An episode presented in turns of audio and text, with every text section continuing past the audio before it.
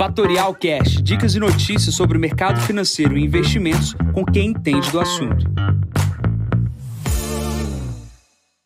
Bom dia, Jansen Costa, assessor de investimentos da Fatorial. Vamos para mais visão de mercado. Hoje é o número 373.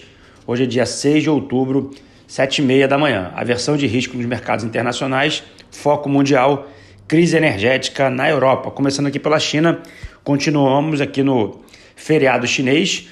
Só vale o destaque, uh, dado o processo de crise na, China, na Europa, dada a questão energética, uh, o mercado olha para a questão dos estoques de carvão na China. Tá? Esses estoques estão uh, mais baixos e, obviamente, a gente precisa acompanhar como é que essa crise energética vai se desdobrar para a China e já se fala muito sobre a Índia. Vamos para o foco principal aqui do problema, que está na Europa. Saiu dados de venda no varejo. A expectativa era de um aumento de 8,8% de mês contra mês e veio 0,3%. Tá? Outra questão, e a mais importante nesse momento, na Europa é a alta do preço do gás. Em três dias subiu 40% na Europa. Países como França, Espanha e outros aqui componentes aqui do, da União Europeia começam a questionar o Bloco para investigar se há algum tipo de especulação ou alguma coisa que esteja saindo do controle normal de flutuação de preços, dado que uma alta de 40% em três dias não é uma coisa muito normal, né?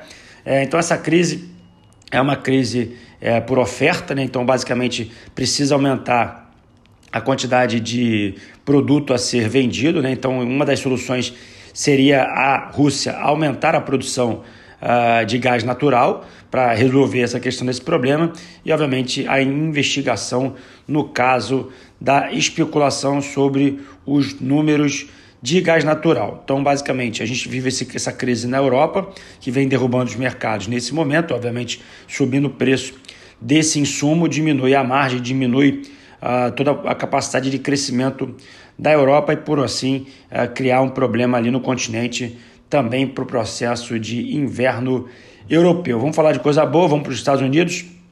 Saiu ontem um dado do ISM mostrando uma aceleração, mostrando uma recuperação do país.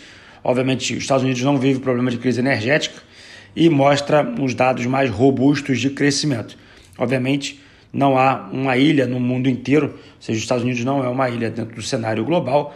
É, a gente precisa ver como é que os mercados americanos vão reagir aí a quedas dos mercados europeus no dia de hoje. Nesse exato momento, o mercado americano também cai frente a esse mercado europeu em queda, mas obviamente vamos acompanhar durante o dia como que será essa movimentação. Vamos pular para Brasil. Ontem, pouco se falou, mas foi aprovado o um novo marco das ferrovias no país. Lembrando que esses marcos são importantes, que determinam a linha de investimentos. A gente teve o marco do saneamento recentemente, agora o marco das ferrovias deve destravar investimentos nessa área, isso é bastante positivo aqui para o Brasil, porém, frente ao cenário internacional que é muito frágil e o nosso ambiente frágil aqui no Brasil, a gente deve passar por chacoalhos. O que a gente está vendo? Aumento do preço do petróleo, petroleiras aqui no Brasil aumentando o seu preço, Petrobras, 3R Petróleo, Enalta, uh, Prio e outras empresas que são produtoras, esse preço de petróleo mais alto reforça a teoria da cadeia produtiva de petróleo uh, ficar uh, forte no mercado aqui brasileiro. A gente está com a China fechada, então a gente não tem referência no preço do minério e o que vai impulsionando o índice de materiais básicos no Brasil é as empresas de petróleo. No lado negativo aqui no Brasil, a gente tem essa questão das offshores aí do, do Paulo Guedes e do assunto do, uh, do possível embate entre eles no Congresso, a gente precisa acompanhar para não gerar mais uma onda de blá blá blá aqui junto ao Congresso Nacional. Por todo é, isso é tudo, né? Mas basicamente aqui nas capas dos jornais de hoje também falamos basicamente de novos investimentos aqui no país. É importante estar claro que a bolsa vive seus momentos é, no curto prazo de problemas, porém o Brasil vai avançando em algumas pautas que não estão sendo uh, chamadas às devidas atenções. Tá? Então, atenção aí no movimento no mercado das ações para não fazer besteira. Na agenda de hoje, sai o GPDI às 8 horas da manhã, às 9 horas da manhã sai vendas no varejo aqui no Brasil e às 11h30 da manhã sai estoques de petróleo nos Estados Unidos. Nesse momento, o S&P opera com 4.280 pontos, caiu 1,25%. O VIX estabilizado na casa dos 23 pontos.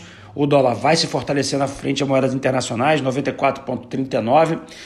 A Europa, com a Alemanha, cai 2,33% e o destaque fica pelo petróleo, subindo 1,20%, 82,23% do tipo Brent. Bom, vou ficando por aqui, desejando a todos uma ótima quarta-feira. Convido a todos para participar da live aqui com o meu sócio, uh, Fábio Lemos. Uh, falaremos aí um pouco sobre trading uh, no dia de hoje e a gente se encontra amanhã no próximo podcast da Fatorial. Bom dia a todos, ótimos negócios.